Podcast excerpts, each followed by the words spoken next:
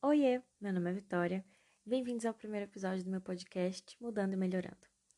Aqui eu quero falar de diversos assuntos, mas principalmente sobre assuntos espirituais e coisas que eu gostaria de compartilhar com amigos meus, é, revelações, coisas sobre a minha jornada com Cristo e aprendizados, enfim, etc.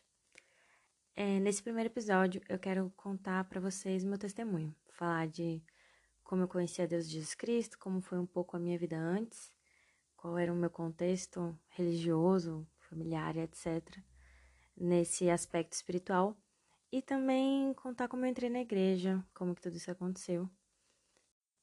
Eu sempre fui uma criança muito curiosa. Eu nasci num lar católico e ateu.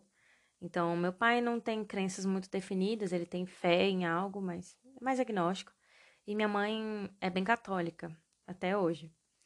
E eu lembro de ir para missa com a minha família, de ir para batizados, ir em igrejas e ficar pensando assim sobre Deus e, e questionar muito Deus. Eu lembro de ir para escola dominical das crianças no domingo e, e, sempre fazer perguntas assim, Deus, se você existe mesmo, é, faz a luz apagar, faz alguma coisa acontecer, faz um carro vermelho aparecer na rua. Eu sempre pedia sinais, porque eu sempre duvidei muito daquelas coisas, das palavras que as pessoas diziam. Eu sempre fiz muitas perguntas e isso incomodava muita gente. Quando eu cresci um pouco mais, eu comecei a me identificar como católica. Eu tinha sido batizada quando eu nasci, mas até então nunca tinha me identificado mesmo, nem me reconhecido como. Então, com uns do 11, 12 anos por aí, eu comecei a frequentar mais a missa com a minha mãe de uma forma mais religiosa mesmo. E comecei a fazer catequese com 12 anos. Fiz minha primeira Eucaristia com 13 e participei de um grupo de jovens também da Igreja Católica nesse período. Eu lembro que eu tinha muitas perguntas. Tenho dó dos padres que passaram pelo meu caminho, porque muita coisa não fazia sentido para mim e a maioria das minhas perguntas não eram respondidas.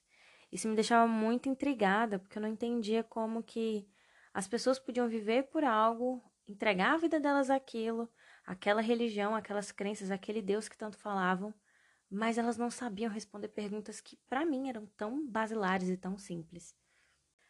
Bem, depois desse meu período no catolicismo, eu fiquei impressionada com a hipocrisia das pessoas que me rodeavam e se consideravam cristãs e católicas, e eu sempre fui uma pessoa muito política e muito muito ativa nessas questões de dos direitos das pessoas, na questão da liberdade. Eu sempre pensei muito sobre isso e sempre quis me posicionar politicamente, por mais que errada diversas vezes. Eu sempre tive essa noção política e social. Então, isso sempre influenciou muito nas minhas decisões pessoais e principalmente espirituais. Então, ao ver a hipocrisia daquelas pessoas, eu simplesmente falei, pensei, né? Não consigo lidar com isso. Chega, não, não tenho nem maturidade suficiente, eu, eu não acredito de fato nessas coisas, não são coisas que me movem, então eu resolvi sair. Minha mãe ficou bem triste na época, eu lembro. Mas eu resolvi começar a procurar. Eu tinha amigos espíritas, amigos de outras religiões, e comecei a pesquisar e me interessar muito por religiões no geral. Então, o que eu resolvi fazer?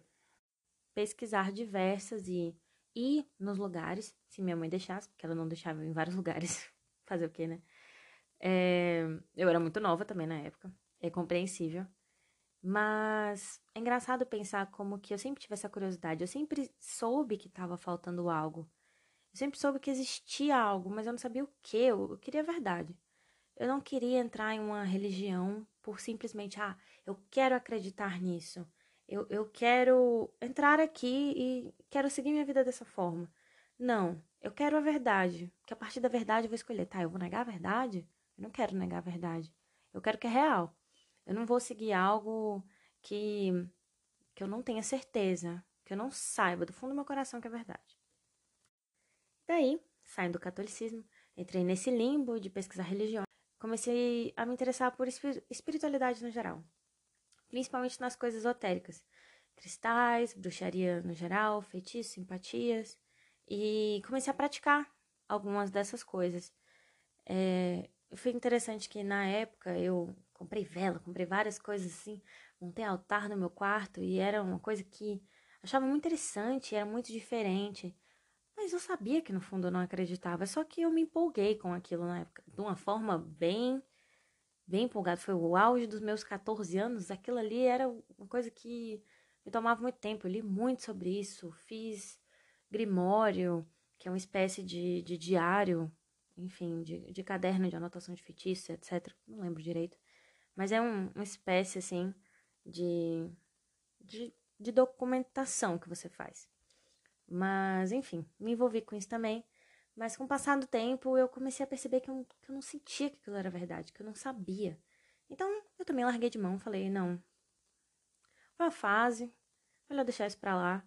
Não é o que eu quero para mim, sabe? E foi na minha fase gótica também, então teve muita influência. Enfim, os 14 anos. Meus 14 anos foram bem assim. E também eu sempre gostei muito de filmes de bruxa, coisas de bruxa e isso tudo ajudou muito que eu entrasse nesse caminho também. Mas enfim, saindo desse caminho, eu entrei num limbo diferente. Ao invés de pesquisar religiões novas e, e querer conhecer, eu assumi que não existia nada. Eu assumi que realmente não valia a pena procurar. Que não fazia sentido ficar indo atrás disso. Não fazia sentido ficar. Como eu posso dizer? é, esperando, é, projetando expectativas nessas coisas, porque nada disso ia me completar. Porque a minha conclusão final era que não existia nada, que simplesmente eram todas as religiões eram criadas por homens que precisavam de algo para preencher eles e eles não conseguiam fazer isso por eles próprios. Quando eu resolvi me tornar ateia, mesmo com o título e tudo, eu entrei numa descrença absoluta, assim. Eu realmente não acreditava em nada. E, e seguia o discurso bem ateísta, bem forte. Porque se até aquele momento eu não tinha achado a verdade, então ela não existia. A verdade que eu estava procurando. A coisa que eu ficava, nossa, tem, tem algo que eu vou conseguir achar e ver se é verdade, eu vou seguir isso. Não, aquilo não existia. Durante esse meu período de descrença, no ápice mesmo da minha descrença, eu comecei a sentir dores muito fortes na, na barriga, no abdômen.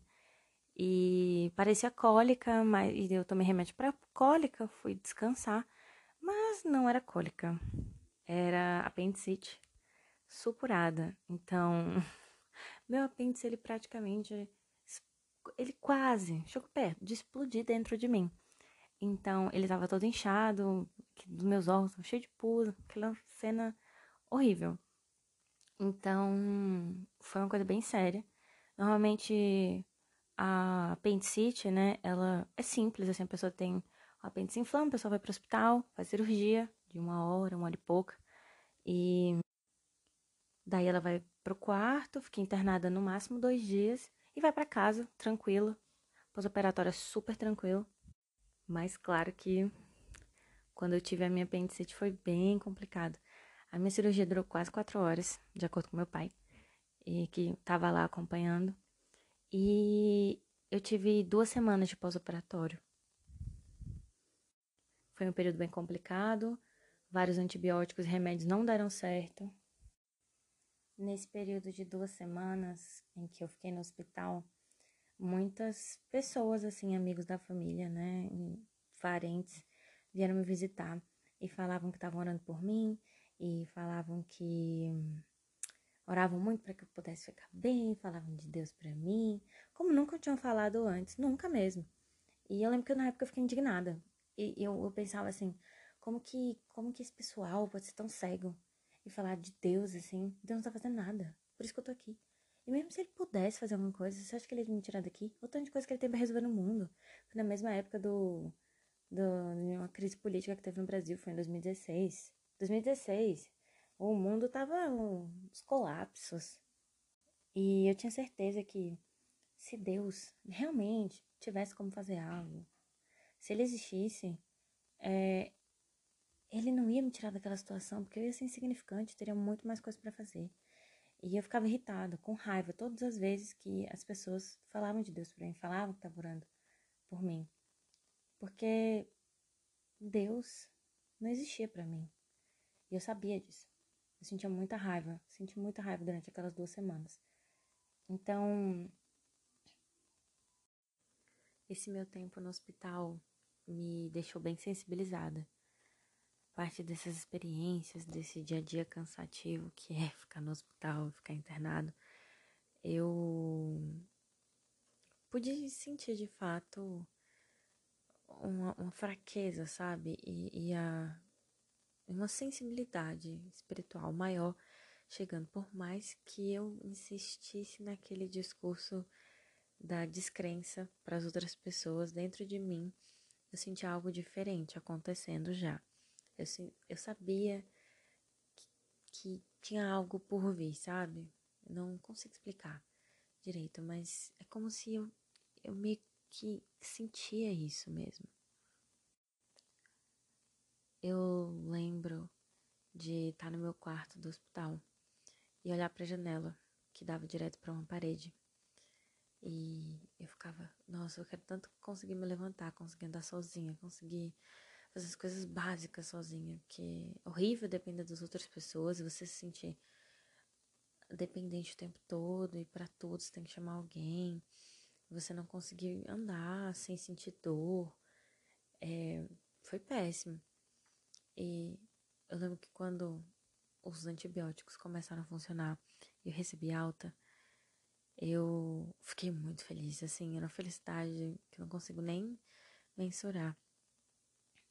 E no momento que eu e minha mãe, a gente saiu do prédio do hospital, tava indo pro carro, eu vi aquele sol, o sol bateu no meu rosto. Eu, eu só conseguia me sentir grata. Eu senti uma gratidão que eu nunca tinha sentido na minha vida.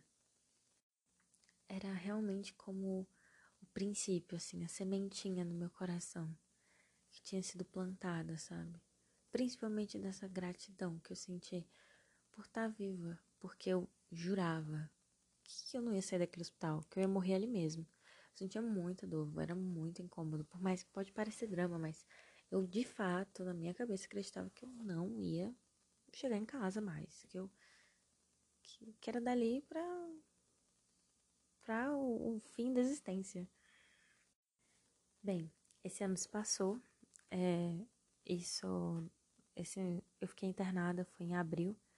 E perto do final do ano, lá para final de outubro, eu comecei a namorar um rapaz, meu ex-namorado, que ele é membro da igreja e foi ele que me apresentou à igreja, eu não conhecia até então. Ele. A gente começou a namorar, né? Enfim, aquele mesmo jeito, todo mundo começa a namorar. E eu não fazia ideia de que ele era da igreja, não, não sabia mesmo, sabe? Ele tinha cabelo grande, uma cara de roqueiro, não, não parecia um cristão, sei lá, na minha cabeça na época, né? E uma amiga minha falou na época, sabe que seu namorado é mormon? Eu fiquei, mas o que é que é isso? Onde será que eu tô me metendo? Então eu resolvi perguntar para ele, né? E quando eu perguntei, ele ficou bem feliz, porque ele sentiu uma abertura para poder compartilhar o evangelho comigo. E aí começou a jornada de fato. Ele me deu o livro de Mormon e começou a me explicar várias coisas assim sobre a restauração da igreja, sobre o que era o livro de Mormon, as outras as outras obras padrão. Ele começou a falar sobre Deus, o Espírito Santo, Jesus Cristo e até então eu ateia, ceticíssima. Mas aí um dia, quando eu resolvi ler o livro de Mormon, assim, e eu me sentia mais aberta, sabe? Não, não sentia tanto aquela barreira que eu sentia antigamente. Então, eu, por isso que eu falo que a experiência no hospital me sensibilizou bastante, porque eu tava mais aberta nesse ponto já, para poder escutar alguma coisa diferente. Então, resolvi ler o livro de Mormon.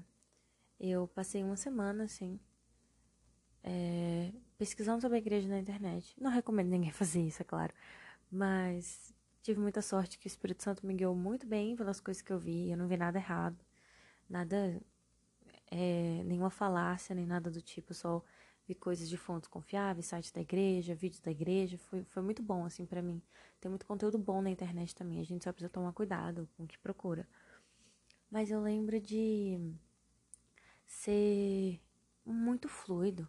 Eu lembro de das informações chegarem até mim muito facilmente. Muitas perguntas minhas serem respondidas nessa semana. Perguntas às vezes bem complicadas sobre doutrina e tinham a resposta. Tudo, todas as minhas perguntas tinham resposta. Isso me, me, me deu uma estranheza, porque eu não estava acostumada com aquilo. Eu estava muito acostumada com, ah, tá. É, sempre me enfiarem um migué ali e nunca ser resposta. Mas não, me dá uma resposta. Ou não, é isso. Não, ah, é isso. Ah, é isso. E isso me deixou espantada. Quando eu me percebi assim nesse limbo, eu resolvi fazer o que o meu ex-namorado recomendou. Ele falou da oração, falou para eu buscar um testemunho e, e saber por mim mesmo se aquilo era verdade, porque era isso que importava no final das contas. Não importava ele falar tudo para mim, ensinar, etc. Se eu não quisesse realmente saber se aquilo era verdade ou não. Então, eu resolvi orar. Fazia muito tempo, muito, muito tempo que eu não falava com Deus, de fato mesmo, sabe? Sentava e conversava. Acredito que até aquele ponto na minha vida eu nunca tinha conversado de fato com Deus. Eu me ajoelhei no quarto que eu tava e, e pude sentir o amor do Senhor da forma mais, mais, mais pura, mais incrível, como eu nunca tinha sentido na minha vida inteira. Eu contei para ele todas as coisas que me angustiavam eu pude dividir assim momentos que eu nunca tinha falado para ninguém, contei coisas que eu nunca tinha contado para ninguém. E eu perguntei, Senhor, se o Senhor realmente existe, se tudo isso é verdade, se esse é o caminho que eu tenho que seguir, se se é realmente isso é um sinal, isso apareceu do nada, foi tão repentino, tudo aconteceu muito rápido. Uma semana eu já tava com aquele livro na mão e eu tinha pouco tempo de namoro com esse rapaz, tinha, sei lá, umas duas semanas no máximo. Ele já falando da igreja, enfim, foi uma confusão, foi muita, muita informação. Final do ano, que é sempre daquele jeito. E eu pude sentir um calor, um amor, o Espírito Santo de Deus ardendo em mim da forma mais incrível. Eu não consigo nem descrever, assim, foi tão bom. Eu só sabia que era verdade, eu só sentia uma verdade no livro de Mormon no, nas escrituras, na doutrina, na fala, no, no, nos comentários de Joseph Smith, no testemunho dele. Eu, eu falo muito que a primeira vez que eu peguei o livro de Mormon, eu senti uma familiaridade muito estranha, que é como se eu já tivesse visto em algum lugar. É como se o Senhor já tivesse me preparado para naquele momento reconhecer o Evangelho. Eu sou muito grata a isso. Porque eu sei que a partir dessas experiências, desse momento, o Senhor me deu uma nova chance. Eu sei que Ele me tirou daquele hospital. Eu sei que Ele me ajudou durante toda a minha vida. Por mais que eu não quisesse admitir, por mais que eu negasse, por mais que eu fosse teimosa, cética, não importa. Independente de todas as fases que eu passei durante a minha vida, independente de todas as coisas erradas que eu já fiz, eu sei do fundo do meu coração que o Senhor estava lá comigo em todos esses momentos. Eu sei que ele traçou com muito cuidado esse caminho para que eu pudesse chegar até Ele novamente. E eu sei que Ele ainda faz isso, porque eu não sou perfeita, estou longe de ser. E é por isso que eu estou aqui, para poder aprender, para poder compartilhar as minhas experiências e estudar mais sobre os assuntos que eu quero compartilhar com vocês também. Eu amo falar sobre o Evangelho. Eu amo contar o meu testemunho porque eu sinto que foi, foi tudo muito simples para mim.